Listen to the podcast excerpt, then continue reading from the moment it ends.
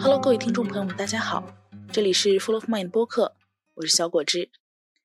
今天这一期节目呢，是上一期广告心理学的番外，在这里呢，我们放入了跟嘉宾范希范的前采。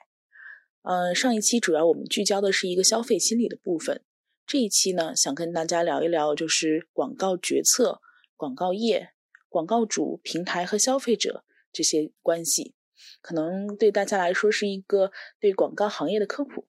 那也希望大家喜欢这一期节目。那我们接着上一期的聊，其实上一期 Fancy 有跟我们分享广告行业的日常，广告人的日常，看上去好像广告是一个还蛮复杂的行业的，它的变化也是蛮快的，是这样吗？对，是的，啊，广告行业确实是一个变化非常非常快的这么一个行业，这也是得益于中国互联网的这么一个快速演进的背景在这个背后。嗯，所以的话，其实广告公司也好，或者说是品牌本身也好，都对于啊广告究竟应该去做些什么，然后的话在什么地方做，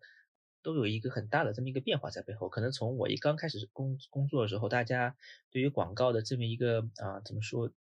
大概的理解就是说，哎，我们今天啊要拍一拍一支 TVC 广告片，然后的话拍完之后，我们要放到电视啊这个啊各种各样的媒体上去投放，那可能这是最最最最啊简单的这么一个广告的这么一个工作这么一个流程，也是当时大部分的品牌在做的这么一个事情啊。到现在的话，其实就变得五花八门了，大家啊很多品牌都会运营自己的这个公众号啊，然后的话都会开设电商啊。那还有一些的话，就会去做一些啊所谓的新零售啊等等之类的。其实呃广告就变成了一个怎么说是一个啊呃品牌产生内容，然后找到对的渠道去跟消费者沟通，然后促使他们去做他们的这个消费的这个或者是购买这个决策的这么一个过程。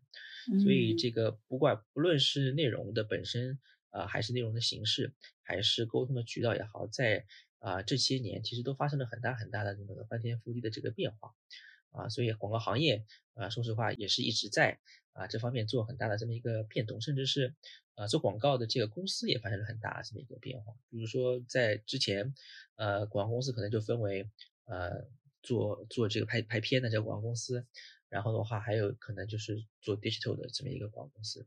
但现在有很多新的这个公司加入进来了，比方说啊，像四大会计师事务所，他们也会加入到这个行业当中来。像一些这个呃之前的做这个这个这个呃咨询公司的这些公司，他们也会加入到这个呃争夺当中来，因为他们觉得说他们是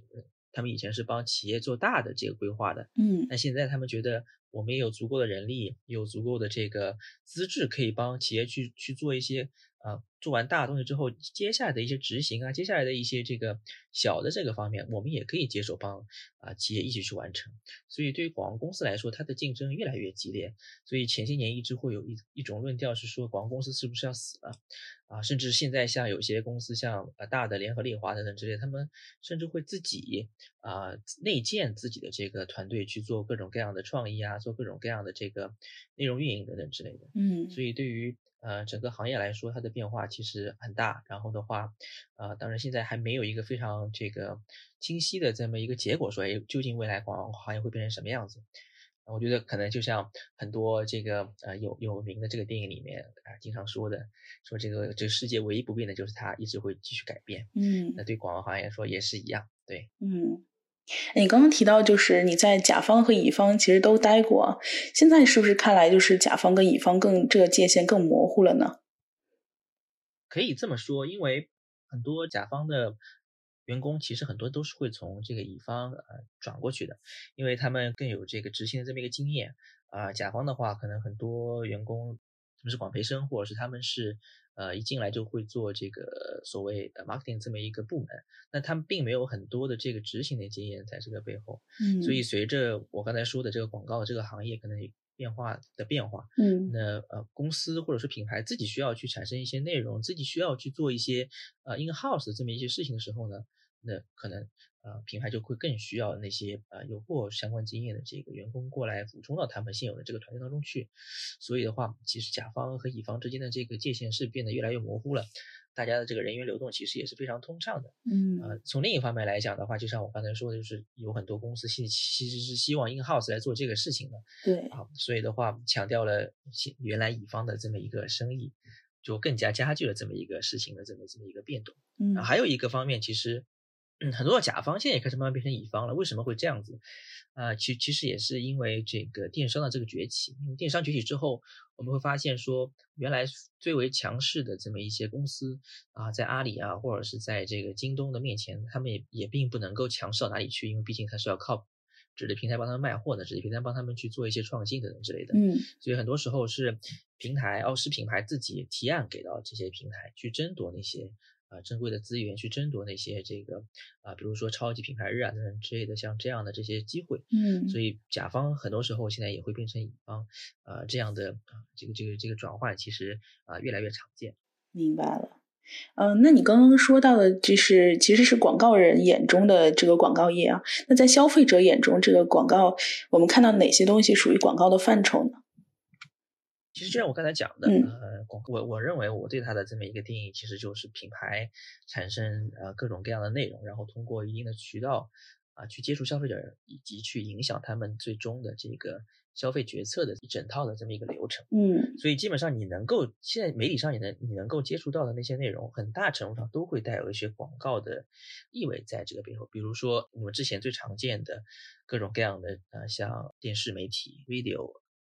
就是广播媒体，嗯，到现在我们其实手机上的各种各样的 App 呀，然后啊各种各样的这个微信公众号等等这些，他们都在向消费者啊传输一些各种各样的这么一个内容。这些内容有些呢其实是非付费或者非赞助类的，比如说我我我其实就是自发的想要去跟大家去讲广告业这个事情，并没有收任何人的钱，嗯，那有些呢其实是呃有收了钱的。那我我今天可能是以某个啊话题切入，但是最后我会带到某个产品啊，或带到某个这个服务等等之类的，希望大家可以去试用它，希望大家可以去购买它。嗯，那各种各样的这个呃形式，你意识到的或者没有意识到的，其实它都是广告的这么一种啊。就像 最最早的时候，大家可能不叫广告，叫广而告之，就是在中央电视台的时候，对，那其实做的起到的还是广而告之的这么一个作用，希望大家能够了解到说为什么我这个产品好。啊，或者说，呃，为什么我能够帮到你在生活当中某些这个问题？嗯，那希望你能够过来啊，了解我，来购买我的这么一个产品，或者这是或者或者是服务这样子的。嗯，对，所以我觉得现在的广告真的是千奇百怪啊，无孔不入啊。你你很多时候是潜意识当中被影响了，但是你还可能还不是还不是特别的了解。嗯，就比方说，我觉得大家各位女生现在都特别爱看淘宝直播。其实它它原来就跟啊我们最早的小时候的那些电视的购物有些类似，只不过现在的这个淘宝直播的主播的这个啊卖货的这个能力真的是比以前更上了一层楼了。无论是他们的这个专业度，还是他们啊在直播当中的这些内容的这么一个编排等等这些，都都会让让人更加的就是偏向于说，我看着看着我就产生了想买的这么一个念头。我看着看着，我就觉得这个我缺了这个东西，即便你根本就不缺口红，但是你看了李佳琦或者是看了其他的这些博主的这么一个视频之后，你就会觉得说，嗯，呃，确实这个女生确实是缺一支这样的口红啊，因为她可以编造出各种各样的这个理由，让你去啊带入她的这个呃故事里面，让你觉得说的她说的非常的有道理啊，所以很多时候大家会觉得说，那广告是不是一种？套路是一种这个欺骗，甚至有些人会觉得说呢，这个跟啊传销洗脑又有一些什么样的这么一个区别？对啊，我觉得的话，我觉得的话就是呃广告，它确实啊有些时候是是一种套路，但是它并不是一个骗局啊。我们并不是说我们希望用户看了我们的这个内容之后去做一些这个为非作歹的事情。啊，或者说我明明在生产一些非常低劣的这个商品，但是我通过包装手段让大家觉得说我这个商品是啊非常高端的，非常这个值得购买的，这并不是广告的这个原意。广告的原因其实是还是一个信息这个传播的这么一个一个目的，当然其背后必须是建立在这个尊重消费者、这个友好的产品的这么一个基础上。嗯，当然，我觉得现在我们的国家的广告法现在也越来越严格。对，也开始慢慢的就是去杜绝像我们刚才所说的这种呃骗局啊，或者说是这个呃传销之类的这样的概念在这个背后，嗯啊，甚至呃有些时候严严肃到大家很多广告人都会觉得说我我未来没法再做广告了，因为我能说的话基本上都被广告法给禁止了，我不能说我是最好的，我不能说我是第一的，我不能说我是得过奖的，我我这些都不能说。对。我究竟应该怎么去形容这个我的这个产品啊？所以其实对于广告人来说，就是啊越来越多的这个呃挑战啊，不单单是来自于消费者，也是来自于行业本身的这个规范和约束啊，怎么能够在这个更加呃怎么说正规或者更加这个呃严肃的环境里去做不那么呃严肃的这么一个创意啊，去影响这个消费者，其实是一个矛盾在背后，也是一个挑战在背后。嗯。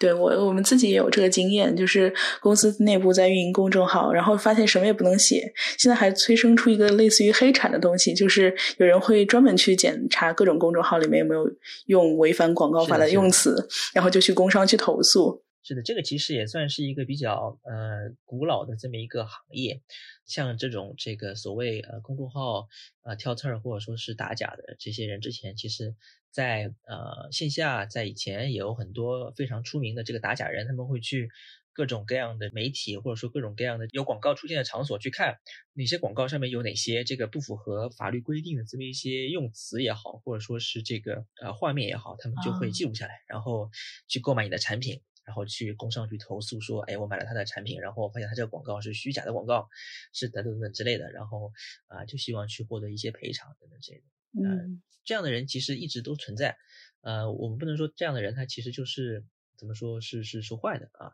我觉得一方面他是其实是这个呃促进了广告从业者更加严严肃去对待法律，更加严肃去对待这个已有的这些规则。嗯啊，另一方面的话，可以去杜绝就是那种假货或者说是品质非常差的这么一个货品这么一个出现。但是它带来的负负面的影响肯定是，嗯，有越来越多的人去专门去做做这个事情。而不是所谓这个呃消费者来来帮助这个品牌去监督，我觉得凡事都有两面，我们也不能够说他有这个不好的一面就去完全去禁绝他，毕竟这也是他，他也是在合法和合理的这个状态下去完成啊他整个的这么一个事情，去赚取他的这个利润的。嗯。我感觉广告当中，一个广告从设计到它发行，好像中间其实有很多个做决定的点，就是我怎么样去挑选合适的运动员啊，我怎么去挑选一些故事和生活场景，怎么样去调查消费者的心态，还有就是怎么样去把我们的定位和消费者品味去匹配。那这些过程都都是怎么去运作的？然后这其中有没有一些涉及到心理学的点呢？嗯。呃，我觉得其实其中当中其实会涉及到很多的学科啊，比方说，呃，其实大部分的这个产品研发或者说是广告的这个呃传播的利益或者说是内容来说，他们都会需要去。呃，先去找到消费者的这么一个呃洞察，在这个背后，甲方可能会有一个专门的叫做消费者洞察的这个部门，嗯，去做这方面的这么一个调查。像以前的话，可能会通过线下问卷啊，或者说是小组讨论啊这样的这个方式去做。但现在的话，可能会有更多的像通过线上的这些用户的这么一个数据的这么一个回流等等之类的，嗯，来了解消费者真实的这么一个想法。因为很多时候，呃，消费者的这个问卷或者线下的这个 focus group 的话，大家会觉得消费者会为为了成为理想中的自己去粉饰自己的经历，或者去粉饰自己的这么一个选择，嗯，啊，从而可能会影响到啊最终呃这个 focus group 或者说是这个呃。所谓的这个最终的这个结果，但是可能通过线上消费者的这么一个行为，因为他这个时候就完全是不存在这个说谎或者说是这个夸大这么一个部分在这个背后，嗯，能够更加精准了解消费者的这么一个啊呃洞察是什么样子，他的最后的这个背后的动机是什么样子的，嗯，所以这也是一群非常专业的这个。啊，人员去做的，他们可能有些是，呃，跟统计学有关系的，有些可能是跟这个心理学是有关系的。去了解，啊，我设计的这些问卷，啊，是为什么这样这样设计，然后得到这个啊答案究竟表达了，呃，究竟可以帮我去归纳出几种不一样的消费者类型等等之类的。嗯，这些是呃，这是一个部分。然后的话，通过呃这最前期的这个部分之后，我们可能就会想说，那我已经找到了。不同的这个消费者的这么一个类型，那就这些不同消费者类型，我究竟要给他们一个什么样的产品，或者是要给他们一个什么样的这么一个服务啊？去啊怎么说？去帮助他们解决他们生活当中的问题也好，或者是帮他们提高他们的生活质量也好。然后的话，确定了这个产品之后，我们可能就会转移到下一个部分，就是那我如何能够。啊，向消费者介绍我的产品，介绍我的这么一个服务，嗯，让他们觉得说，哎，这就是我需要的这个东西，让去影响他们我们所说的这个最后的购买这么一个决策啊。所以的话，这就呃会呃牵扯到这个甲方的这个 marketing 的这么一个部门啊去做，他们会利用之前已经得到了消费者的这个洞察和他们的这个供应商一起啊去去看啊，我应该创作什么样的内容，然后通过什么样的有效的渠道。去跟消费者进行沟通，然后最后落脚点啊，究竟呃有些是在电商上去销售的，有些是在线下销售，那么可能就会跟啊品牌的这个呃销售团队又去做这个结合，我我们究竟应该做一些什么样的这个线下的这个活动，或者说我们在线下的这个陈列应该做成什么样子，去呼应我在刚才啊这个 marketing 部门所说的这些呃沟通的这个主题也好，沟通内容也好。让消费者觉得，哎，我从头到尾都是一个连贯的这么一个思维在这个背后，而不是东一榔头西一榔头。我在网上看到的这个广告讲的是故事 A，然后在线下看到的又是故事 B，嗯，啊，就就给人一种非常不连不连续，然后呃，其中的断层也会使消费者购买的这个决策产生很大的这么一个变化。因为毕竟同样的呃信息啊，以不同的形式出现了。大概呃三四遍之后，那你可能脑中就会有一个这样的这个印象在背后，你可能在选择的时候就会有啊优先级。但是如果是不一样的这个信息，以不一样的这个呃形式在你眼前出现，你可能就完全不会有任何这个印象在这个背后。嗯，所以的话，呃，这这就是大概的这么一个这么一个流程。当然，在呃我们所说的乙方这边呢，其实也有类似的这样的这个部门，比如他们的策略的部门可能就会像甲方这边的 consumer insights 消费者洞察部门一样，他们也会去去看消费者的这个呃洞察是什么，然后以此为。以此为这个呃起点去做他们的相关的这个方案，去做他们的沟通也好，或者是媒体传播的这么一个呃提案啊，给到讲。对，嗯，我们好像常常能听到。网上说什么这个是天价文案啊，或者是有有人会去追像杜蕾斯的那些广告，或者是讨论他们有没有换广告供应商什么之类的。就是我们消费者其实只能看到的是它呈现的那一部分，关于洞察，包括他们整个嗯你说的故事统一性的这一部分是没有看到的，是吗？呃，这也是其中的一个问题啊，就是可能品牌在。传播自己的这个内容的时候，会非常强调这个一致性。他希望不同的方面的这个内容都是一样，但对消费者来说，他可能并没有完整的体验品牌所当时策划的一整套的这个。呃，消费者的这个体验的这么一个流程，嗯，呃，就比方说，可能品牌觉得说，哎，我这个线上的这个内容和线上内容，包括了像呃，你在你打开网易新闻能看到的这个广告，和打开腾讯视频能看到的广告，希望是是一样的，啊，然后的话，希望你看过三四遍广告之后呢，然后就可以去到天猫，在天猫的时候，你又会看到我们的广告，你会你会想啊，这个时候你在天猫的时候已经开始想要买东西了，嗯，然后又看到我们的广告之后，就会觉得说，就会更加容易的去做下一步的这个转换，这些。但很多时候呢，消费者可能并没有像我们想象那样说，哎，我我要看过三色广告才能够进行到下一步。他们可能只看过天猫的广告，或者只看过这个呃网易的广告啊，并没有体验整个这么一个流程。所以我觉得，对于消费者和这个品牌之间还是存在着一方面的这么一个差异啊。这也是为什么这个传统的广告，呃，之前有有一个非常有名的说法，就是说我我我知道我有一半的广告是被浪费，但是我不知道是哪一半。那对于现在的这个呃怎么说呃媒体来说，它这个这个形式会更加的呃严重啊。当然，大家会觉得说现在的这个广告有更多各种各样的这个呃所谓的精准投放的这个渠道了，应该更加的这个精准才是，人更加的有效才是。但是其实呃并不是这样，因为现在的媒体的这个渠道也变得越来越多，像以前可能就是电视啊，就是这广播啊就结束了。呃，一一个广告能够达到这个黄金档的广告，能够达到可能，呃，全国百分之这个三四十的这个消费者。但现在这个时间太碎片化了，你很难去掌握说一个消费者究竟呃能不能呃完整的去体验你所设定的这个游戏，或者是你所设定的这么一个这么这么一这么一套这个呃我们所说的 consumer journey。啊，这么一个东西，而且又又会出现呃，像我们所谓的这个流量造假啊，或者说是这个不精准的这么一个流量，在这个背后，那就更加就加剧了这个所谓呃品牌不知道哪些这个呃预算是被有效使用，哪些是被非有效使用的，呃，这个情况就会可能会更加严重。所以的话，我觉得呃，这不但对消费者是一个呃是一个问题，就是他你可能并没有办法。呃，真正了解品牌想给你的这么一个内容，啊，品牌可能也会面对这样的这么一个问题，是我也不知道，呃，我的消费者是不是听到了我想给他听的这么一个内容，甚至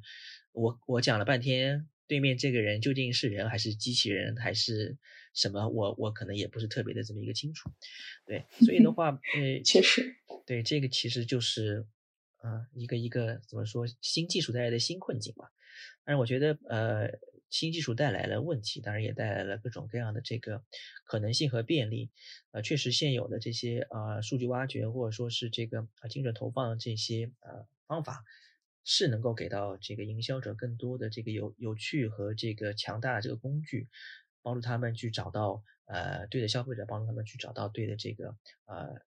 叙述这个故事的这个环境。啊，所谓阿里阿里阿里巴巴经常说的这个人货场的这三个。啊，三个三个呃元素，嗯，其实是可以在这样的技术下面去做一个非常呃有界这么一个结合的，只是技术已经存在了，究竟在现实状况下能不能够呃做得到，这一方面是技术啊在不同的这个环境上运用的这么一个难题，另一方面也是人性的这么一个难题。确实，嗯嗯。哎，那我其实刚刚有在想，就是我有没有经历过一个品牌，呃，给我设计了一个 journey，然后我从头到尾体验了一下。我想，我觉得最近真的是越来越难了。就是我反观了我自己好几次的消费，其实都是，比方说看到这个销量高，或者看到那个，嗯，突然。被一个什么网红带货了，或者是变成了一个某个爆款，然后我就想去试一下。尽管有一次我在某个主播那边买了一款吐司，我从来没有听过他的牌子，也没有看过他的电视广告或者是其他地方的广告，我就听他说，嗯，好吃，已经卖销了五万件，然后第二波预售，然后我就点了，我就下单了。就就我不知道，就是是现在广告人也面临的这种问题吗？或者说，嗯。现在广告当中这种从众的，嗯，权重会有多少呢？我觉得话，这个问题呢，其实呃，并不是那么的怎么说，呃，就我只我只能说这样的情况其实是比较呃片面的这么一个情况，呃，因为呃，我觉得这一方面会和你的，因为我们我们话说回来，是 Google 的话，它其实在它的后这个追踪 tracking 的后台会有一个呃所谓 attribute 的这么一个呃。呃，一个一个一个所谓的这个形式，它其实所所说的这个内容就是说，呃，比如说我设计了一套 consumer journey，那我想知道这个 consumer journey 啊，在哪一个环节其实是更加重要的，我要给他们加不同的权重在这个背后。那对他来说有好多种不一样的这个呃模型在这个背后，有一些是最后一步最重要。有些是第一步最重要，有些是每一步都很重要，等等之类的。这其实都是对应着不同的这个产品和不同的这个消费者。比如说你所说的像这种呃零食啊，或者说是一些呃快速消费品来说，它可能真的呃并不是说这个需要很多的这个步骤去建立起呃用户对品牌非常强大的这个。呃，了解之后才会做这个决定，因为毕竟这东西不是特别贵。然后的话，呃，你看直播的时候，呃，主主播说好吃，主播说好喝，主播说这个东西，呃呃，这个吃吃了之后特别的啊，有什么什么样的功效，你可能想，那我就试试吧。呃，我挺相信他的，然后你就买了。但是如果说你要买的是一个特别特别贵的这个呃宝石首饰等之类的，你可能就会觉得说，哎，光听他说不行，我得去现场戴一戴，现场试一试啊，或者说我得去亲身体验一下，或者说我得去了解更多的信息才能够做啊这样的这个呃做这样的这么一个购买这个决策。那这个时候他的这个啊 attribution 就完全不一样了。那他可能呃可能之前的这个步骤可能。会比最后这个购买之前的这个步骤来的更加重要一些，所以我觉得的话，呃，可能要要按不同的这个产品和按不同的这个呃消费者来去做这样的一个区分。嗯，但是好像大部分的广告，只要是 to C 的，都会请一些代言人或者是广告的一个形象，嗯，这个是为什么呢？呃，我我们其实会发现，就是在在之前的这个环境下，大家可能会，呃，怎么说？对于，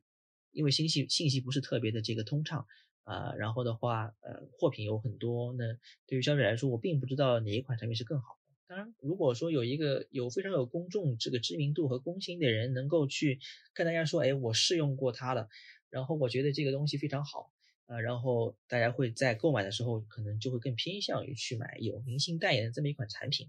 当然，对于现在的这个明星代言来说，它其实又是另外一个不一样的这个诉求在这个背后了。那是因为，呃，不同的明星有些时候可以代表不同的这个消费者的这个群体。比如说，我如果找 TFBOYS，和找这个呃刘德华，或者是找这个呃王力宏，其实是三三组完全不一样的人群在这个背后，或者说是三个不一样的这个年龄段的人群在这个背后。那我想卖的这个产品，其实就会跟这些人是有一定关系的啊。我是希望这些人不单单是可以啊，就是为我的这个产品加分，帮我们代言。而且是可以帮我去去直接的去这个所谓的所谓的所所谓的这个呃带销量在这个背后的，的卖货在这个背后的，所以我们会发现说现在化妆品有化妆品的行业越来越多的这个呃怎么说小明星或者说是啊流量小生去做这个代言，他可能并没有很多的这个啊作品或者说他的这个在业内的口碑并没有那么好，但他有很多的这个呃粉丝。有很多的这个有消费能力的这个呃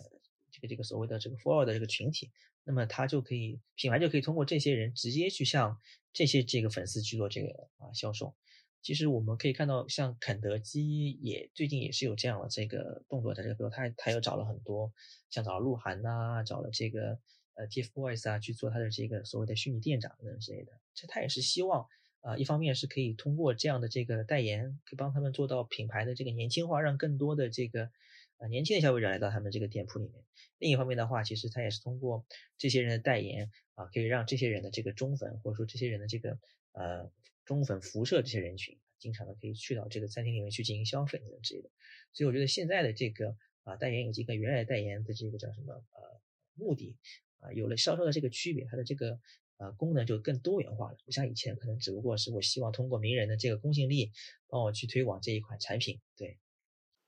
嗯，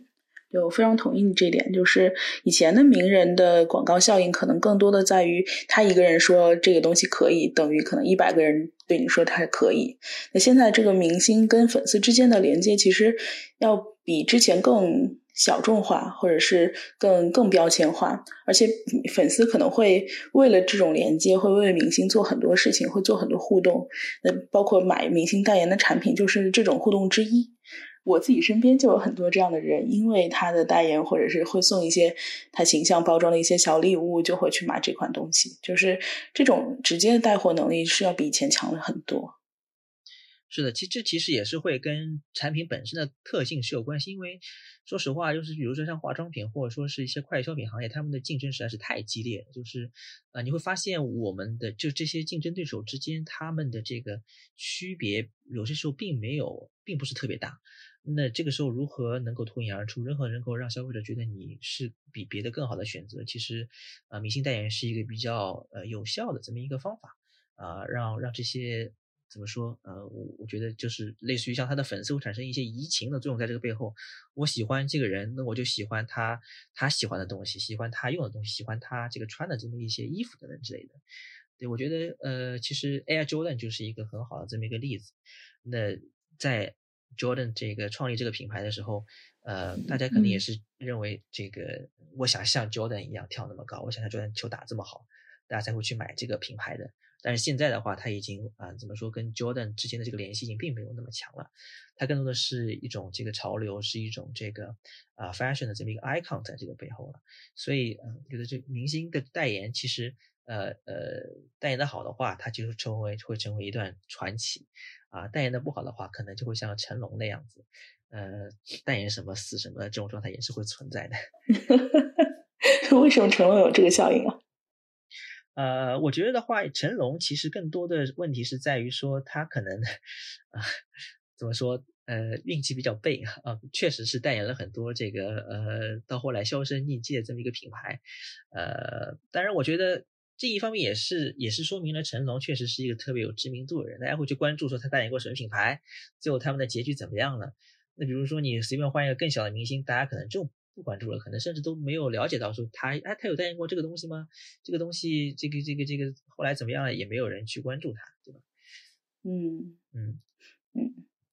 哎，那广告商是怎么样去选择？就是呃，你刚刚说，比方说在快消品、化妆品行业里竞争如此激烈，在产品本身没有那么多的差异化的时候，是怎么样？制定一些广告策略的呢？比方说，像我我知道的广告策略，可能就是降价，可能价格低，那买的人就多。那在广告行业会这样做吗？呃，这这其实呃，确实也是一种比较常见的这么一个方法，但是它可能更多的其实是一种呃销售呃这边的这么一个一个手段，但是在广告或者说是这个呃传播的时候，呃更多的还是希望呃能够给品牌增加一些附加值，像我所说的。呃，我们不讲，呃，我的品牌跟别的品牌这个叫什么功能上有什么区别？我讲的是我的品牌和别的品牌之间，在精神层面有些什么样的这个区别？不管是我请的代言人是你喜欢的人，你产生了移情也好，还是说我的这个广告片让人感觉上就是更加符合我的这个价值观也好，就是就是就是从这一方面其实给到了品牌另外一层的这么一个从功能的。从功能性之外给到了另外一层的这么一个呃购买的原因，在这个背后，这个其实是呃怎么说呃 marketing 团队啊要做的一个非常重要的这么一个工作，不单单只是让消费者知道说我的这个呃电脑的内存是多大，我的电脑的这个呃 CPU 是什么，而更多是让你知道说用了这台电脑，你就会像谁一样那么那么厉害。嗯嗯。那其实说到底，其实这种错觉还是建立在消费者自己本身的一个憧憬或这这些方面身上的，对不对？对，呃，可以这么说，就是呃，原来的话，其实更多大家对广告的这么一个呃制作的这么一个初衷是在于说，呃，我知道消费者想要这个东西。然后我生产这个东西，然后我让大家知道说我生产了这个东西，然后我生产的东西是世界上最好的，或者说是最符合你的要求的，然后大家就来买了。但是到后来呢，可能会有另外一种做法，其实就是，呃，消费者自己也不知道我需要这个东西，但是我经过我的这个调研发现，哎，很多人呃有这样的这么一个这个这个这个痛点，或者说有这样的这个呃需求在这个背后，但是目前来说，一方面他自己。呃，可能习惯了，觉得说，呃，这做这事儿就是这么烦，或者说是，呃，我就该呃花更多力气去去完成这件事情。但是这个时候，呃，我品牌商发现了这个这个这个机会，于是我生产了一款全新的这个产品，然后跟然后就是兜售呃所谓的这么一个呃，我们我们叫它兜售这个焦虑在背后也好，或者是兜售这个恐惧在背后也好，跟你说，呃，你如果再不去管它的话，你就要怎么怎么样了。啊，然后但你不用担心啊，我们公司有一款全新的这个产品或者是服务，能够呃快速的帮你去解决这个问题啊，等于说我公司就变成了一个制造问题，然后解决问题又兜售问题的这个解决方案给你的这么一个这么一个人，这也是其实现在发展出来的一种全新的这么一种做法，呃，所谓就没有需求创造需求，呃，也要上的这么一种做法。那好，我们今天这期节目就到这里。今天也聊了广告的媒介和形式啊，不同的广告部门、平台，以及广告为消费者设计的一个消费路径和消费者对于广告的认知。那也希望大家喜欢这期节目，喜欢我们 Flow of Mind 播客。下一期节目呢，我们也会继续回到之前的主题，聊一聊心理学与文学的一个跨界。那今天这期节目就到这里，好，下次再见，谢谢大家，谢谢大家，拜拜。